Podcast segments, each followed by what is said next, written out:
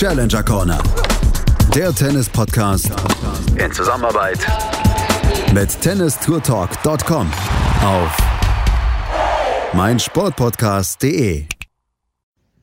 Es sind wieder zwei Wochen vergangen in der ATP Challenger Tour und es hat einige interessante Ergebnisse gegeben und es hat einige interessante Ankündigungen gegeben, was ein neues Challenger Turnier zum Beispiel im Sauerland angeht im August. Herzlich willkommen zu einer neuen Ausgabe von Challenger Corner hier auf meinsportpodcast.de. Mein Name ist Andreas Thies, natürlich wieder mit dabei, der Macher von tennistourtalk.com, Florian Heer. Hallo Florian. Servus Andreas. Ja, es sind zwei Wochen wieder vergangen und wir sprechen gleich noch über einen Namen, der in den letzten Wochen für Aufsehen gesorgt hat, Jensen Brooksby. Aber wir können auch sagen, ähm, Nordrhein-Westfalen wird weiter auf der, ähm, auf der Landkarte der, der Challenger Tour auftauchen. Ganz genau so ist es. Wir haben ein neues Turnier in Lüdenscheid. Genau. Es ist der im Sauerland, im Regierungsbezirk Arnsberg. 72.313 Einwohner, sagt Wikipedia, hat Lüdenscheid. Bislang nicht so richtig für Tennis bekannt. Aber es gibt dort eine Tennisanlage und es soll im August, zwei Wochen vor den US Open in diesem Jahr, ein Challenger-Turnier geben. Wir können sagen, es gibt im Moment äh, Bestrebungen, der ATP, wir sehen das immer wieder mit diesen Einjahreslizenzen im Moment, dann auch Turniere leichter zu vergeben, beziehungsweise noch ein bisschen mehr Termine zu geben, um damit ja auch so ein bisschen das abzufedern, dass die Spieler keine Spielmöglichkeiten haben, oder? Mhm. Ja, also diese Einjahreslizenzen bezieht sich ja vor allem auf die ATP-Tour, genau. weil dort einige Turniere eben weggefallen sind und man dort sich gefreut hat, wenn der ein oder andere Veranstalter sich dazu bereit erklärt hat, jetzt während der Pandemie dann eben auch sein Event durchzuführen. Bei den Challengern ist es ja immer nicht so ganz gefestigt. Also natürlich gibt es auch eine Struktur, man braucht einen gewissen Termin und muss das planen.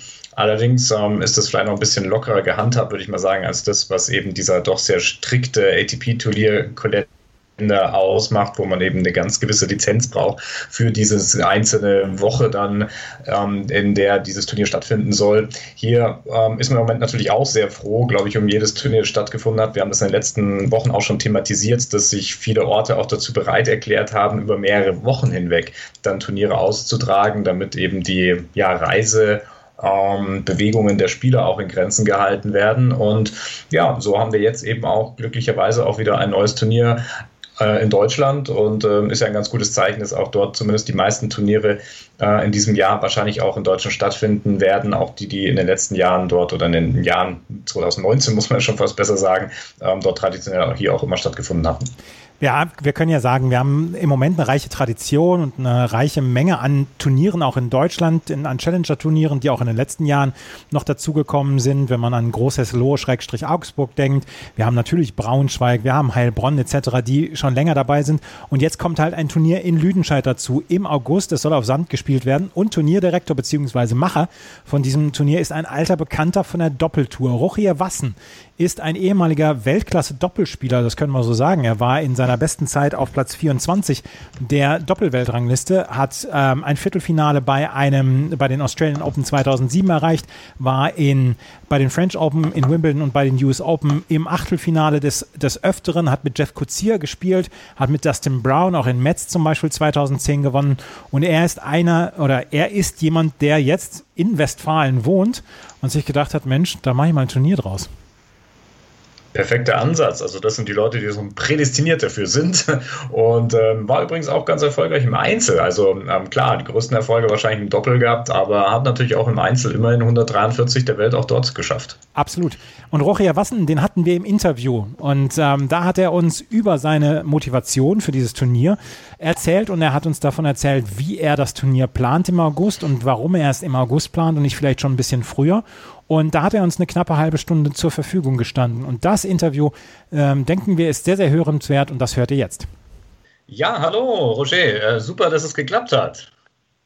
Gerne, Florian. Guten Morgen. Ja, guten Morgen. Wir haben uns auf das Du verständigt. Du hast gesagt, als Holländer genau. ist das die präferierte Ansprache.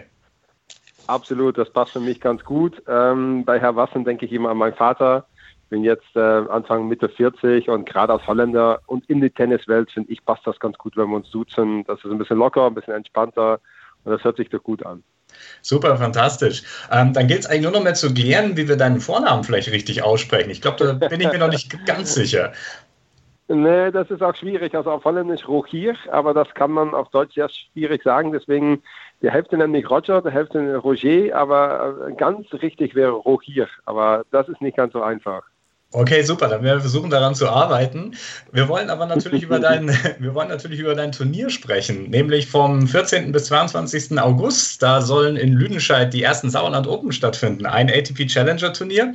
Und uns genau. interessiert natürlich, ja, wie kam es zu der Idee und vor allem auch zu dem Austragungsort Lüdenscheid? Ähm, die Idee spielt schon länger bei mir, dass ich wieder was im Tennis machen wollte. Ähm, also ich war ja bis 2011 aktiv auf die ATP-Tour selber als, als Spieler. Das, da kennen die meisten mich, denke ich, auch noch, also hoffe ich mhm. zumindest. Ähm, und da kam dann irgendwann die Idee, letztes Jahr schon ähm, wieder was im Tennis zu machen gerade in die Corona-Zeit sitze ich viel zu Hause, natürlich auch wegen der Kinder und ähm, ja, wenig zu tun. Also meine andere Firma, nämlich ähm, Lütziger Automate, wo wir Geldspielgeräte in Gastronomie und Spielhallen aufstellen, die ist geschlossen aktuell, schon seit dem 1. November. Und ähm, da kam während der ersten Lockdown letztes Jahr April, Mai schon so, oh, im Tennis wäre wieder was zu machen. Ähm, ja, äh, da ist trotzdem so die immer noch die Motivation. Und äh, jetzt als Trainer hatte ich jetzt auch zum Beispiel wie André Begemann die Option mitzureisen, aber das fand ich dann mhm. zu schwierig, weil ich habe äh, zu Hause Frau und zwei kleine Kinder ähm, sieben und zwei Jahren alt und da passte äh, rumreisen als, äh, als Traveling Coach, obwohl ich das gerne machen würde. Das würde mir definitiv Spaß machen, aber das passt nicht zum Familienleben. Und ähm, dann habe ich überlegt, was kann ich sonst im Tennis noch machen? Also Lokaltrainer, das habe ich jetzt die letzten paar Jahren immer wieder versucht. Das hat mir weniger Spaß gemacht, weil dann einfach das oft dann Hobbyspieler und Spielerinnen sind, was alles gut ist. Aber für mich als Herausforderung passte das dann nicht so.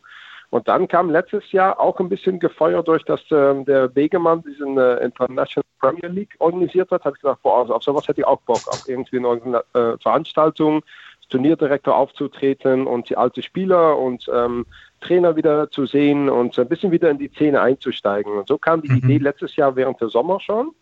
Und ähm, ja, dann einen Schritt nach dem anderen, dann konkreter wurde es tatsächlich, wo ich mit meinem früheren Trainer Gerd Quadflich ähm, und Ian Janta mich mal zusammengesetzt habe, so im September. Ian Janta ist auch Trainer von, von äh, früheren Trainer bei Halle, äh, Breakpoint-Team von, von Kiefer und Regmann und so. Also wir drei haben dann mal konkret äh, überlegt, macht das tatsächlich Sinn und welche Art von Turnier organisieren wir? Fangen beim Future an, wollen wir äh, einen Challenger oder wollen wir sogar ähm, die Einjahreslizenz ATP-Turnier erwerben für, für, dieses Jahr, was möglich ist? Ne? Ähm, mhm. Das waren so die drei Optionen und da haben wir das dann mal langsam so ein bisschen, ja, jede Woche mal ein Gespräch geführt.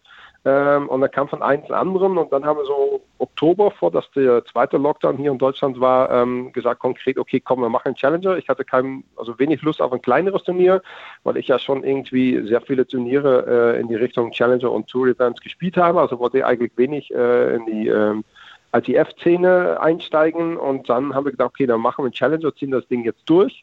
Und dann kam ein, ja, ein Schritt nach dem anderen natürlich erst ähm, ATP angefragt, wie das dann funktioniert, weil ich kenne ja die Turniere alles aus der eigenen Spielzeit, aber als Organisator ist das dann trotzdem eine ganz andere Richtlinie, die man einhalten muss. Und dann ähm, ja, Sponsorengespräche gesucht, um zu gucken, ob das auch umsetzbar ist, weil man braucht ja schon, ähm, brauche ich euch wahrscheinlich nicht zu sagen, eine sechsstellige Summe, um irgendwie zu meistern äh, für das Budget fürs, fürs mhm. Event. Und äh, das muss man natürlich so leicht gesagt, okay, wir möchten ein Turnier organisieren, aber wenn man da die Hälfte nicht hinkriegt, ich hafte jetzt mit meinem GMR für die andere Hälfte dann, das macht dann auch wenig Sinn. Ne? Ich habe jetzt das nicht aus wirtschaftliche äh, Gründe gemacht, das Turnier, aber einfach, weil ich Bock auf ein Tennisturnier hatte, dass ich gesagt habe, gerade in so einem Corona-Jahr, wir müssen ein Zeichen setzen, da ist was los, die Leute haben Bock drauf, wenn es wieder erlaubt ist, bin mir sicher, dass da einige Leute als, als Zuschauer sein werden. Ähm, ja, und so, so hat sich dann so den Lauf genommen, ne? von, von, von, von Woche nach zu Woche, von Gespräch zu Gespräch wurde es dann konkreter und ähm, bis wir dann an die Öffentlichkeit gegangen sind letzte Woche, sind dann bestimmt schon mehrere hunderte Stunden an Arbeit reingeflossen. Jetzt ähm, sitze ich im Süden von München. Jetzt muss ich ganz ehrlich schon ein bisschen googeln nach Lüdenscheid, wo genau das dann auch wirklich liegt. Ähm, wie kam es vielleicht auch zu diesem Austragungsort? Genau, da hast recht, das hast du gerade auch schon gefragt, das habe ich ein bisschen überspielt, aber nicht Kein, bewusst, weil ich einfach dann äh, ausgeholt habe in andere Richtungen. Kein ja, Problem, ja war sehr informativ. Ja, genau. Ich wohne jetzt aktuell in Olpe. Meine Frau ähm, ist deutsch und deswegen ähm, haben wir uns dann nach meiner Karriere entschieden, hier in Olpe und Sauerland uns äh, äh ja, zu befestigen. Und das gefällt uns auch gut. Und ähm, ja, nah an Olpe ist dann der Ort Lünscheid, das sind 30 Kilometer. Und in Olpe selber, da habe ich auch erst überlegt, kann man das hier durchziehen, so ein Turnier, aber dafür waren die Anlagen dann zu klein. Oft äh, zwar ein, äh, ein Clubhaus mit Umkleide, aber kein Gastronomie oder kein großes Hotel in der Nähe. Und dann kam ich auf, ein, äh, ja, auf, die, auf die Region und in Sauerland ähm, ja, spricht einiges dann für den Ort Lünscheid. Erstmal kenne ich das selber, wo ich da jahrelang äh, äh, Westfalenliga gespielt habe. Und ähm, die Anlage bietet sich ganz gut an, weil es ja ganz schön im Stadtpark ähm, liegt und äh, ein Vier-Sterne-Hotel, das Merkur-Hotel, direkt nebenan, also 100 Meter von der Anlage. Mhm. Auch gerade natürlich sehr gut geeignet für ein Bubble, äh, wenn es möglich, also wenn es nötig wäre. Und äh, ein Restaurant, also auf die Anlage und zwei Indoor-Plätze, also sieben Auto und, und, zwei Indoor. Das ist ja eigentlich dann perfekt für einen Challenger. Ähm, um das da stattfinden zu lassen. So kam ich dann auf Lünscheid. Ja. Da kenne ich auch noch einige Leute, die da im Vorstand tätig sind. Also eine persönliche freundschaftliche Basis war da eh schon gelegt. Und dann habe ich, glaube ich, das allererste Gespräch im November geführt mit dem Vorstand mit Sascha Schipek und äh, Dino Jablonski und ähm, habe dann, ja, hab dann ähm, von meinen Plänen erzählt, die waren total begeistert, meinte, ja, das, das passt gut, das wollen wir annehmen und ähm, ja, so ist es eigentlich dann auf Ort Lünscheid äh, gekommen. Und ist das jetzt eine Einjahreslizenz, weil wir, du hast es eben gerade auch gesagt, dass in der ATP in diesem Jahr und im letzten Jahr dann auch einige Einjahreslizenzen vergeben worden sind oder auf wie viele Jahre ist dieses Turnier jetzt erstmal angelegt? Nee, das ist auf jeden Fall eine Dreijahreslizenz, die ich von ATP erworben habe. Ähm, das funktioniert ja so, dass dann quasi dann ein, ein ATP-Supervisor, Roland Herfer war bei uns, auf der Anlage hat sechs Stunden jede Zentimeter von dem Platz, ob alles richtig liegt, die Linie, die Gastronomie, die Umkleide, das Licht in der Halle gemessen. Also er war sechs Stunden vor Ort und hat alles durchgemessen, hat dann die, ähm, an, äh, hat dann die äh, Anlage genehmigt. Ähm, und das haben wir jetzt für drei Jahre auf jeden Fall. Wo ich von sprach, war eigentlich diese Tour-Events, die 250er ja, genau. die mhm. von ein Jahr für ATP. Ja. Das war quasi die Ausnahme, die ATP, weil sonst ist das normalerweise ja gar nicht möglich.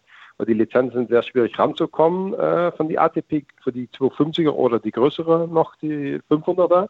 Und das hätte man ja quasi in diese Corona-Jahr auch machen können. Aber ähm, da wir erstmal als Erstplatzierung ähm, ja auch vielleicht bestimmt ein bisschen lernen müssen, haben wir gedacht, nee, es macht mehr Sinn, bei einem Challenger anzufangen und wenn ATP das in den nächsten paar Jahren immer noch anbietet, überlegen wir auch mal so ein 250er zu organisieren. Aber erstmal ist gedacht, drei Jahre diese 80er oder ein bisschen zu wachsen von 80, 90er, 100er Challenger. Aber dieses Jahr ist definitiv ein 80er Challenger in Lüdenscheid und äh, nächste zwei Jahre auch ist auf jeden Fall gedacht so, ja. Ja, und noch einmal eine Frage zu dieser Lizenz. Ist das eine zusätzliche Lizenz oder bekommt ihr jetzt äh, die Lizenz eines anderen ATP Challenger Turnieres? Äh, nee, wir bekommen jetzt einfach eine zusätzliche Lizenz. So, also hm. quasi jedes neue Turnier äh, fängt so an und ähm, zahlt ATP dann ein paar tausend Euro Gebühren ähm, obendrauf auf dem Preisgeld und dann ähm, wird, ja, muss die Anlage abgenommen werden und dann ähm, haben wir das jetzt erstmal vor, erstmal vor drei Jahren eingereicht. Also das Turnier wird auf jeden Fall drei Jahren stattfinden. Ähm, und das war jetzt ein bisschen verwirrend, weil ich ges gesprochen habe von dieser Einjahreslizenz, die man sonst nicht kriegt von der ATP von 250er Serien. Aber das lenkt eigentlich gerade nur ein bisschen von den Challenger ab. Also ähm, das verwerfen jetzt mal erst die Idee. Das kann sein, dass ich in den nächsten paar Jahren darauf zurückkomme. Aber erstmal ist gedacht, drei Jahren ähm, Minimum. Und wenn das fun funktioniert, machen wir das auch länger. Also es ist schon gedacht, ein langfristiges Challenger, äh, neues Event in Lünscheid zu äh, positionieren. Mhm. Ich kann mir auch eigentlich relativ gut vorstellen, dass die ATP wahrscheinlich auch relativ ja, glücklich war, dass es wieder Turniere auf der Challenger-Ebene gibt. Denn gerade in den Corona-Zeiten ist es ja für die Veranstalter sehr, sehr schwer, dort auch wirtschaftlich sinnvoll Turniere durchführen zu können. Hast du das auch so empfunden, dass die da recht froh waren und da ja, das äh, positiv aufgenommen haben, dass da ein neues, neues Turnier auf die Tour kommt? Ja, absolut. Also ich habe da sehr viel Unterstützung und ähm, hatte natürlich am Anfang sehr viele Fragen. Ähm, die hat äh, auch der Roland Herfer ähm, sehr unterstützend äh, beantwortet. Also da war immer eigentlich für mich da. Und auch die mhm. Joanna Langhorn von der ATP in London, die das auch dann quasi ähm, koordiniert. Ähm, die waren immer gut erreichbar, haben das unterstützt. Es war nur ein bisschen kompliziert, weil wir hatten erst ähm, die Kalenderwoche Ende Juni beantragt. Und das haben wir dann nochmal Anfang des Jahres, äh, ja, auf Sicht von den Corona-Bedingungen gemerkt, zweite Quartal wird in Deutschland noch wenig möglich sein. Und dann haben wir es jetzt in die dritte Augustwoche geschoben. Also das war dann noch ein bisschen verwirrend, weil dann hätten wir gerne eigentlich Anfang August gehabt. Da war nicht, ich glaube, Augsburg Challenger bleibt, äh, die Woche vor mhm. Meerbusch. Und da war das noch ein bisschen hin ja, ein bisschen durcheinander. Da merkt man einfach, dass auch ähm, ja, viele andere Turniere natürlich mit den Gedanken spielen, ein Jahr vielleicht auszulassen. Ähm, deswegen war das mit die neue Turnierwoche zu finden, war nicht ganz so einfach. Aber bin jetzt froh mit äh, der dritten Augustwoche, die passt ganz gut für uns. Es wird auch ein, es wird auch ein Rahmenprogramm geben. Also äh, ihr habt ja auch schon eine Website, wo das aufgeführt ist. Ähm, das heißt, ihr hofft natürlich, dass es Zuschauer geben wird, die dort mit äh, anwesend sein werden können. Das ist beim jetzigen Zeitpunkt wahrscheinlich noch nicht ganz sicher. Aber was kannst du uns vielleicht schon ein bisschen etwas zu den Side-Events verraten? Absolut. Also wir hoffen natürlich, dass in August wieder einiges möglich ist. Ich habe auch sehr viele ähm, positive Feedback von, von Leuten, die das jetzt aus den Medien genommen haben, die gerne dabei wären, wenn es möglich ist. Oder auch die Stadt Lüdenscheid unterstützt uns aktiv. Also der Oberbürgermeister ist, unsere, ist der Schirmherr fürs Turnier. Also die wollen alle, dass es stattfindet. Aber klar, wenn es Corona-bedingt von Land NRW oder bundesweit nicht erlaubt ist, wird es natürlich schwierig sein. Dann wird es auf jeden Fall stattfinden, so wie jetzt die Turniere stattfinden, als Geisterspiel, also ohne Zuschauer. Was natürlich sehr, sehr schade wäre, weil ich mache das nicht nur, dass es stattfindet, sondern auch fürs Rahmenprogramm, auch für die Zuschauer, für die Begeisterung, für die Motivation. Es ist einfach schöner, wenn die Anlage voll ist. Und ähm, wir planen einfach von, von ja, gleichzeitig im Best Case und im Worst Case. Also Best Case wäre dann quasi mit in Tribüne bis zu 1000 Zuschauer. Und Worst mhm. Case ist halt dann nur wie ein Geisterspiel. Also das planen wir jetzt aktuell beide gleichzeitig, ähm, weil es sonst ja irgendwie sehr schwierig machbar ist, weil wir es wahrscheinlich erst vier bis sechs Wochen vorher definitiv wissen, wie es aussieht. Ähm, und bei Best Case würde dann auch ein Rahmenprogramm auf jeden Fall äh, dabei sein. Also ein bisschen im Stadtpark dann für die äh, fürs Catering und äh, wir planen einen Kids Day für die Kinder, dass da einiges los ist. Wir planen ähm, einen Sponsoren Nachmittag, das mit Profis spielen können und wir planen auf jeden Fall ein ganz geiles Promi-Doppel, wo auch schon Vorverträge unterschrieben sind. Das planen wir für den Sonntag, der 22.8 also Finalsonntag vor dem Einzelfinale. Ähm, viele andere Turniere planen ja auch quasi in den Doppelfinale vor dem Einzelfinale. Das machen wir dieses Jahr nicht, weil direkt anschließend ist die US Open Quali. Und ich habe die Befürchtung, dass da einige Jungs, die im Einzel spielen und im Doppelwettbewerb drin sind, das kenne ich auch aus meiner eigenen Zeit, vielleicht dann nicht mehr voll fürs Doppel motiviert sein, äh, weil die nach, nach New York wollen, was, auch verständ, was, was ich auch verstehe. Ähm, mhm. Aber deswegen planen wir quasi früher innerhalb der Woche, also Freitag Halbfinale und, und Samstag äh, Mittag schon das Doppelfinale, dass die Spieler auch voll ähm, weiterspielen können und nicht irgendwie Gedanken haben, okay, wir haben jetzt keinen Bock mehr, außer sie sind noch im Einzel drin. Und deswegen planen wir unbedingt, weil es nur ein Match an den Sonntag gibt, äh, planen wir dann das Promi-Doppel vorher. Und da ähm, haben wir schon zwei Vorverträge unterschrieben mit dem Olli Pocher den wir über Christopher Kaas äh, äh, den, den, Kontakt hergestellt haben, äh, bekommen haben und mit dem Mark Keller von der ähm, Serie äh, Bergdoktor, der auch Tennis begeistert ist und der ist über André Begemann gelaufen. Also zwei Schauspieler hätten wir schon und zwei ehemalige Tennisspieler, die sind auch schon Gespräche geführt mit Julia Görges und mit Niklas Kiefer oder Christopher Kaas. Also da finden wir auf jeden Fall zwei Ten ehemalige Top-Tennisspieler, die dann mit den zwei ähm, ja, Prominenten äh, ein, ein, Duo, also ein Doppelform. Ne? Und das, da haben wir ja natürlich mega Bock drauf. Aber das wäre natürlich sehr, sehr schade. Wenn es ohne Zuschauer stattfindet, dann braucht man ja eigentlich kein, kein Promi-Doppel.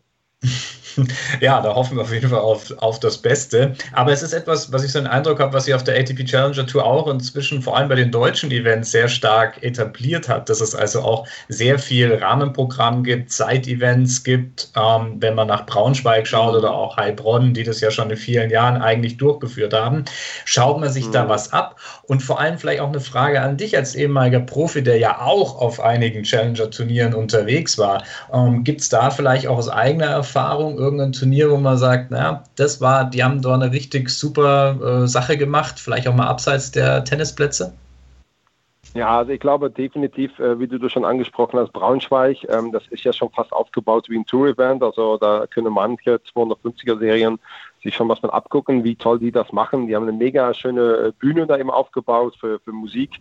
Ähm, und äh, sowas macht natürlich mega Spaß für die Zuschauer, aber für die Spieler auch. Also Rahmenprogramm, dass Zuschauer da sind und so, das motiviert uns ja auch dann, äh, oder zumindest hat mich auch früher motiviert. Deswegen definitiv war das ein Rahmenprogramm, war immer die Gedanke bei mir, nicht nur das Turnier als Tennisturnier stattfinden zu lassen, sondern auch die Zuschauer äh, begeistern zu können mit natürlich tolle ähm, tolle Side-Events, aber auch natürlich tolle Matches und dann so eine Kombination rauszumachen. Also definitiv, also Braunschweig ist da definitiv ein, ein tolles Beispiel. Heilbronn ähm, habe ich öfter selber gespielt, aber das ist das andere Turnier in Heilbronn mhm. gewesen, das frühere Indoor-Turnier im Januar. Ähm, ja. Aber das Outdoor-Turnier werde ich auf jeden Fall dieses Jahr besuchen und hatte auch schon mit dem Turnierdirektor ähm, Kontakt, dass ich mal hinter der Kulisse gucken dürfte. Was natürlich schade ist, dass dies dieses Jahr, glaube ich, ohne Zuschauer stattfinden lassen müssen. Und ähm, ich würde, glaube ich, auch viel lernen, nämlich wie die das BIP-Dorf aufgebaut haben und so weiter. Aber das wird, glaube ich, dieses Jahr dann gar nicht stattfinden bei denen. Ähm, weil da hätte ich ja noch einige Tipps holen können, denke ich. Wie baut man eine harmonische Beziehung zu seinem Hund auf? Puh, gar nicht so leicht. Und deshalb frage ich nach, wie es anderen Hundeeltern gelingt, beziehungsweise wie die daran arbeiten. Bei Iswas Dog reden wir dann drüber. Alle 14 Tage neu mit mir, Malte Asmus und unserer Expertin für eine harmonische Mensch-Hund-Beziehung, Melanie Lippisch. Iswas Dog mit Malte Asmus. Überall, wo es Podcasts gibt.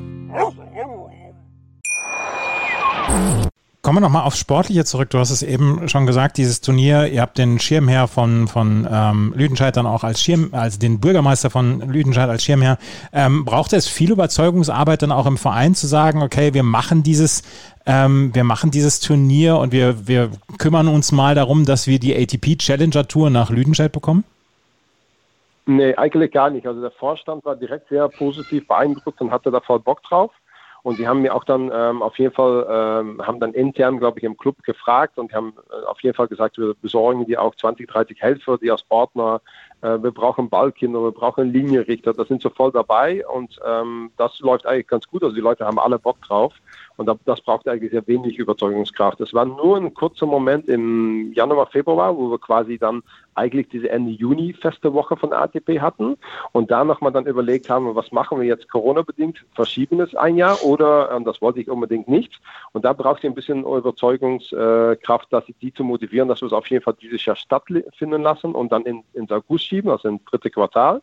Ähm, aber die waren da kurz am Überlegen, äh, zu sagen, okay, lass uns doch ein Jahr schieben. Aber das wollte ich nicht. Ich wollte das unbedingt dieses Jahr schon durchziehen. Und ich hatte da auch im Januar schon, glaube ich, drei Viertel der Sponsorengelder zusammen.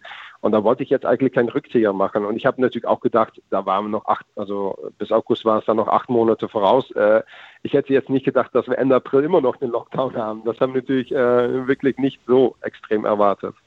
Jetzt sind die Nachrichten, die wir so von der Impf, äh, von der Impf, vom Impfhorizont bekommen, sind die nicht so schlecht. Ähm, die USA impft mhm. ähm, wie bekloppt etc.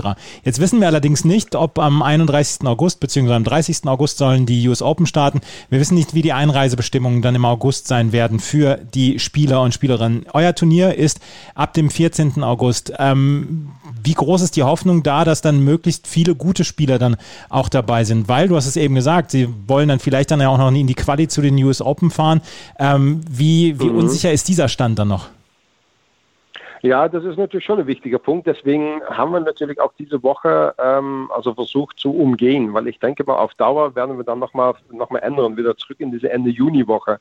Weil ich glaube schon vom Spiel, von, vom Spielfeld, von der Stärke wird es nicht ganz so stark sein wie jetzt das Turnier dieses, dieses Jahr in Heilbronn oder wie jetzt vielleicht Anfang August war. Dann wären so ein Spieler wie Kohlschreiber, Hanfmann, Otte, alle noch in Deutschland, würde gerne wahrscheinlich äh, auf Sand weiterspielen. Aber so kurz zum US Open müsste man jetzt schon realistisch sagen, da wird der eine oder der andere leider schon in Amerika sein. Ähm, wir hätten auch gerne nämlich im, Rahmen, im Rahmenprogramm noch den Juli, äh, Jan-Lennart Struff gehabt und er hat auch Begeisterung gezeigt für unseres Event. Der kommt ja aus der Nähe, aus der Nähe, ja. äh, aus Sauerland, aber da in die Woche ist er natürlich auch in Amerika, sonst hätten wir ihm da auch vielleicht einen Schaukampf spielen lassen. Aber das ist vielleicht dann Zukunftsmusik, dann machen wir das nächstes Jahr. Aber ich denke mal, wir wechseln noch einmal wieder zurück in Juni, in die äh, ursprüngliche Woche, die wir haben wollten, ähm, weil es eine realistische Frage, so nah an den US Open wird definitiv äh, das Spielfeld nicht ganz so stark sein, wie man das erhofft hat. Absolut.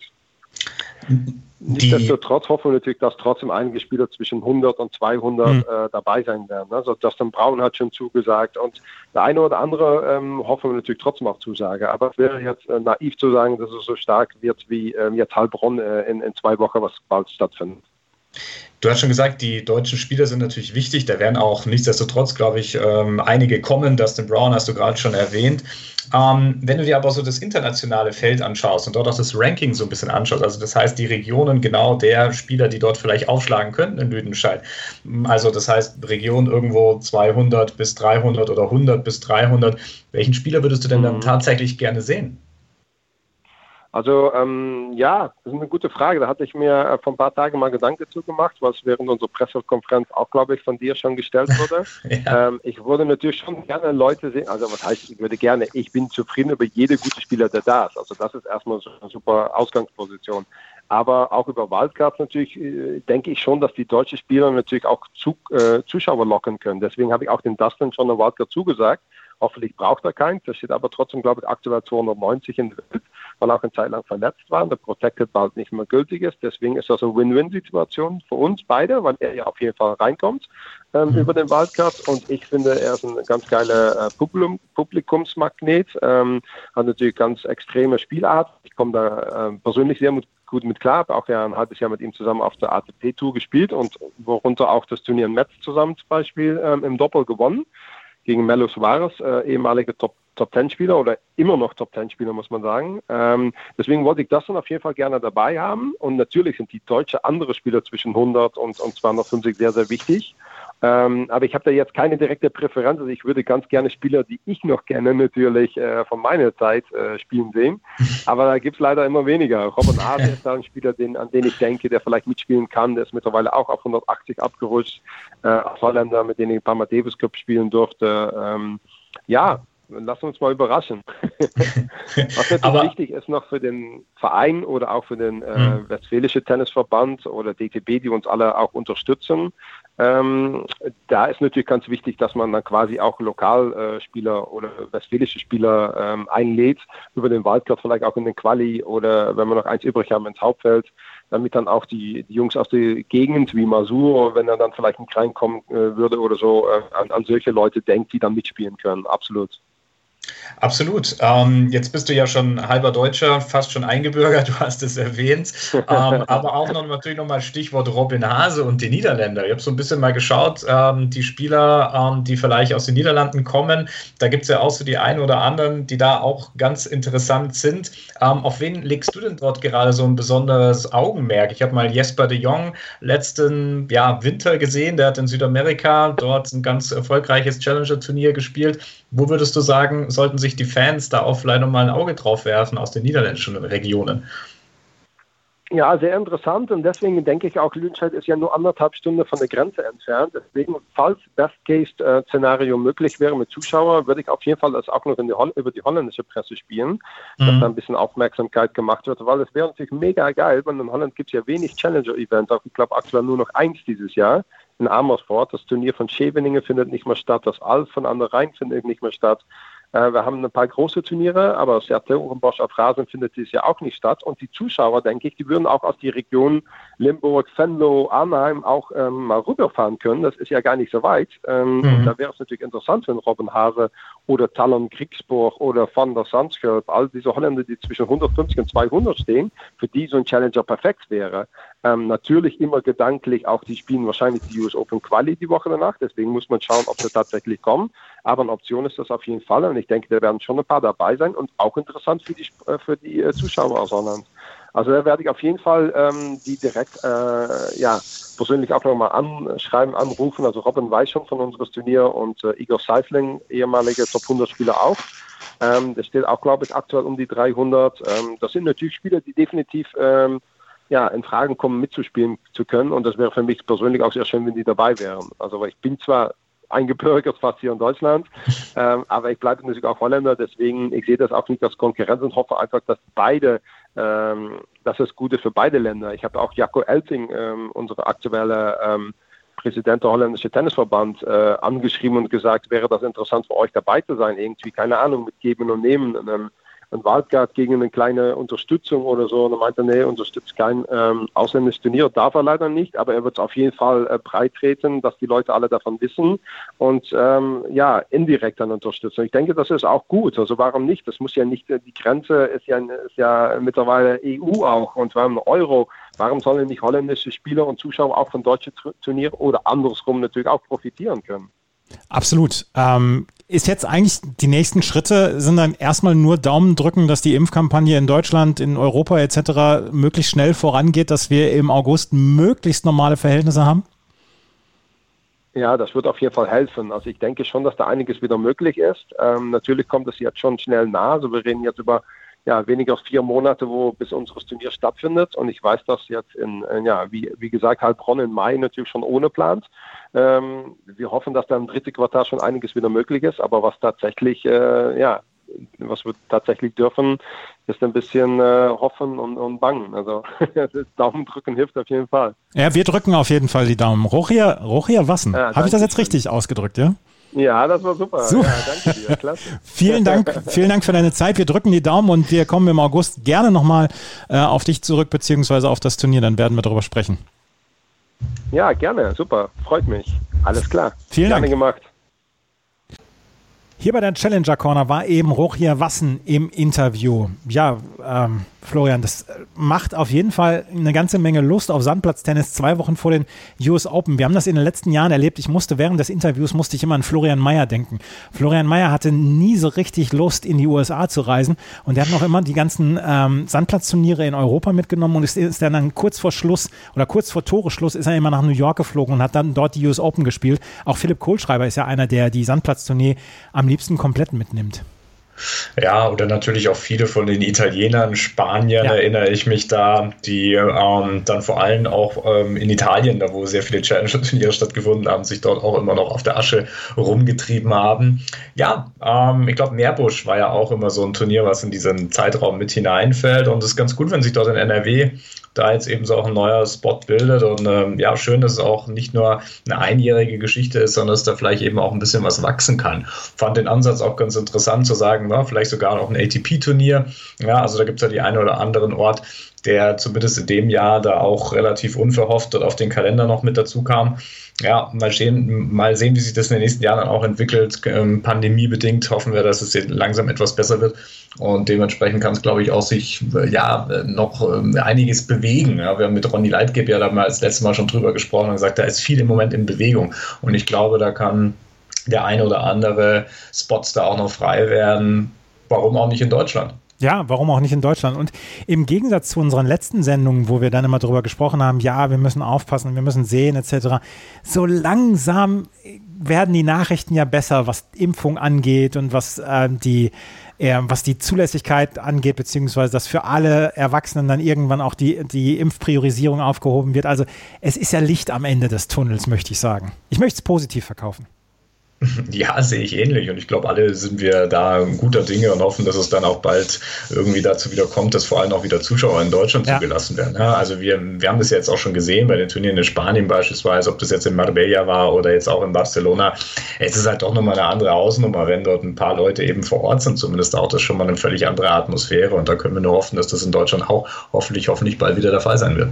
Hoffentlich. Ich habe in Barcelona zugeguckt bei dem ATP-Turnier und das war schon eine tolle Stimmung dort mit dem Finale mit Rafael Nadal und Stefanos Tsitsipas. Das möchte ich auch gerne mal wieder in Deutschland erleben. Da hätte ich Bock drauf. Und vor allen Dingen, es kommen ja jetzt eine ganze Menge an Turnieren in Deutschland. Dann auch München erleben wir in dieser Woche jetzt gerade. Wir haben die Rasenturniere, ähm, die nach den French Open kommen, alle in Deutschland, Bad Homburg, in Halle, in Berlin etc. Also da kommt eine ganze Menge auf uns zu und wir hoffen, dass wir dann spätestens im Sommer, wenn es dann nach Lüdenscheid geht, dann auch Zuschauer vor Ort haben können. Und da drücken wir die Daumen und wir werden garantiert über das Turnier in Lüdenscheid dann hier auch bei der Challenger Corner sprechen. Ähm, das zu dem Turnier in Lüdenscheid. Wir hatten allerdings auch in der letzten Woche drei Turniere in Tallahassee, in Rom und in ähm, Ecuador. Allerdings läuft das Turnier in Ecuador noch. Ähm, da können wir noch gar keinen Sieger für verkünden zu diesem Zeitpunkt. Deswegen konzentrieren wir uns auf die Turniere in Tallahassee und in Rom. Und in Tallahassee hat ein junger Mann gewonnen, wo es vielleicht so ein bisschen Nervosität wieder unter US-amerikanischen Männer-Tennis-Fans gibt. Jensen Brooksby heißt der junge Mann. Und der hat eine ganz okaye Bilanz in den letzten drei, vier Wochen gehabt. Der hat nämlich in Orlando letzte Woche schon das Turnier gewonnen, vorletzte Woche, hat vorher in Cleveland bei einem Challenger nur im Finale gegen Björn Fratangelo verloren, hat auch in Potchefstroom das Turnier gewonnen damals gegen Taimuras Gabashvili im Finale und hat jetzt in Tallahassee das Finale gewonnen und dort hat er nämlich Revanche genommen an eben besagtem Björn Fratangelo. Jensen Brooksby hat seit Anfang Februar zwei Matches verloren. Ja, ganz genau. Ist, glaube ich, ist im Januar oder zu Saisonbeginn quasi Profi geworden, hat ähm, 19 Siege in 21 Matches auf der Challenger Tour geschafft. Und das ist, ich habe hier so ein bisschen die Superlative mal wieder rausgeholt, die dort hier verbreitet wurden in Social Media. Der beste Start, also in eine Challenger-Saison seit Kei Nishikori 2010. Und ähm, ja, ich glaube, da kann man schon sagen, einer, auf den es zu achten gilt. Kenny Shikori hat ja auch eine ganz okaye Karriere bislang gehabt. Also von daher ist das, ist das ein guter Vergleich dann auch vielleicht, ne? ja, das ist dann wieder so diese Bürde, die da ja, kommt. Ja. ja. genau. Ja, aber wir hatten ihn noch nicht im Interview. Das heißt, wir müssen ihn so langsam mal ins Interview reinholen, damit wir dann auch wieder sagen können, you heard him here first. Jensen Brooksby hat also dieses Turnier gewonnen und er hat ja in den letzten Wochen auch wirklich gute Leute äh, geschlagen. Also es ist ja nicht so, dass er nur Leute besiegt, die vielleicht nur College-Tennis dort spielen. Thiago Seibuc-Wilsch hat er zum Beispiel besiegt in der zweiten Runde in Tallahassee auf Sand. Er hat Martin Damm, den Sohn von Martin Damm, dem früheren ähm, tschechischen Klasse-Spieler, hat er besiegt besiegt. Dennis Kudler hat er schon geschlagen in diesen letzten Wochen. Christian Harrison.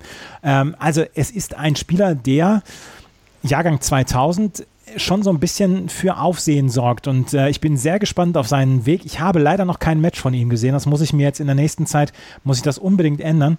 Aber Jensen Brooksby scheint ein Versprechen für die Zukunft zu sein. Und vor allen Dingen, er schafft es auf Hartplätzen und auf Sandplätzen. Das wollte ich gerade sagen. Also er scheint da sehr flexibel zu sein, denn äh, in den USA seltenerweise gibt es ja auch noch die Turniere auf dem Green Clay, so wie es eben jetzt in Tallahassee der Fall ist. Die Woche zuvor oder ja, die Woche zuvor Orlando, das er gewonnen hat, fand auf Hartblatt statt. Und jetzt kommt die Frage des Tages. Ähm, das ist auch überhaupt erst ähm, seit einiger Zeit wieder ein Spieler geglückt auf der Challenger Tour, der quasi back-to-back back auf zwei unterschiedlichen Belegen, nämlich auf Hartplatz und auf Sand, die Turniere gewinnen konnte. Wer war der letzte, Andreas? Das weiß ich nicht. Es war Florian Mayer. 2016. Den hatten wir vorher schon gehört. als, als hätte ich es geahnt. ja. Florian Mayer, der Jensen Brooksby Vorgänger quasi, der zwei Turniere in zwei Wochen gewinnt auf zwei unterschiedlichen Blägen. Ich weiß noch damals, dass Boris Becker mal in drei Wochen drei Turniere auf drei verschiedenen Kontinenten gewonnen hat. Aber das ist jetzt auch schon 35 Jahre her. Von daher, das ist nichts mehr, worüber man noch sprechen sollte. Auf jeden Fall, Jensen Brooksby ist ein Name, den man sich unbedingt merken sollte und den man sich in den nächsten Wochen dann auch merken sollte, wenn es so Richtung French Open geht. Und vielleicht ist er dann ja auch in der Quali bei den French Open dabei. Das Turnier in Rom hat zwei Ausgaben. Wir, wir haben es letzte Woche erlebt und wir haben es diese Woche erlebt. Und in der letzten Woche hat Andrea Pellegrino gewonnen aus Italien. Andrea Pellegrino, der ähm, ja als Wildcard-Einnahmer reingekommen war in das Turnier und erst den an acht gesetzten Steven Dietz äh, besiegt hat. Dann hat er Flavio Cobolli besiegt, dann Sebastian Ofner in drei Sätzen. Dann hat er noch gegen äh, Vitko Priva gewonnen aus Tschechien und im Finale gegen Hugo Gaston mit 3 zu 6, 6 zu 2, 6 zu 1. Und das ist wieder so eine dieser ja, so ein bisschen Cinderella-Stories. Als Wildcard reingekommen, das Turnier dann am Ende gewonnen. Mhm, wie sagt man so schön, Breakthrough Week für ähm, Pellegrino, der bekannt ist auf der ITF World Tennis Tour. Ich glaube, sieben Titel dort bereits gewonnen hat und äh, immer so auf der Schwelle steht, vielleicht mal auch auf der Challenger Tour richtig Fuß zu fassen. Und ja, der hat einfach eine fantastische Woche erwischt und kann natürlich dort mit 80 Punkten ähm, dort im Ranking wieder einige Sprünge machen und wird ihn auf jeden Fall dazu führen, dass er vielleicht in den nächsten Turnieren dann weniger eine Wildcard benötigt und ja, sich dadurch den jetzt eben auf der nächsthöheren Ebene dann auch vielleicht die ersten Meriten verdienen kann. Es war unglaublich prominent besetzt, dieses Turnier. Gregor Barrea war an eins gesetzt, aber es waren unter anderem Leute dabei wie Paolo Lorenzi, der ewige Paolo Lorenzi, der immer noch versucht, hier äh, sich die ja, sein, sein, sein, sein Lebensunterhalt zu verdienen. Das war Thanasi Kokinakis mit dabei, der im Moment auf der Challenger Tour versucht, wieder Fuß zu fassen und eigentlich die komplette europäische Sandplatzturnierserie mitnimmt auf Challenger-Ebene. Es war Bernard Tomic mit dabei. Ähm, es waren äh, aus äh, deutscher Sicht war Yannick Maden mit dabei, der hat in der ersten Runde gegen Paolo Lorenzi ver verloren. Ich habe Sebastian Ofner erwähnt. Also es waren sehr, sehr gut besetzt und in dieser Woche gibt es noch gleich ein weiteres Turnier. Und dann haben wir ja nächste Woche dann Madrid als äh, Tausender-Turnier und dann noch das Tausender-Turnier in Rom. Also in Rom ist so ein bisschen im Moment der Nabel der Tenniswelt, könnte man sagen.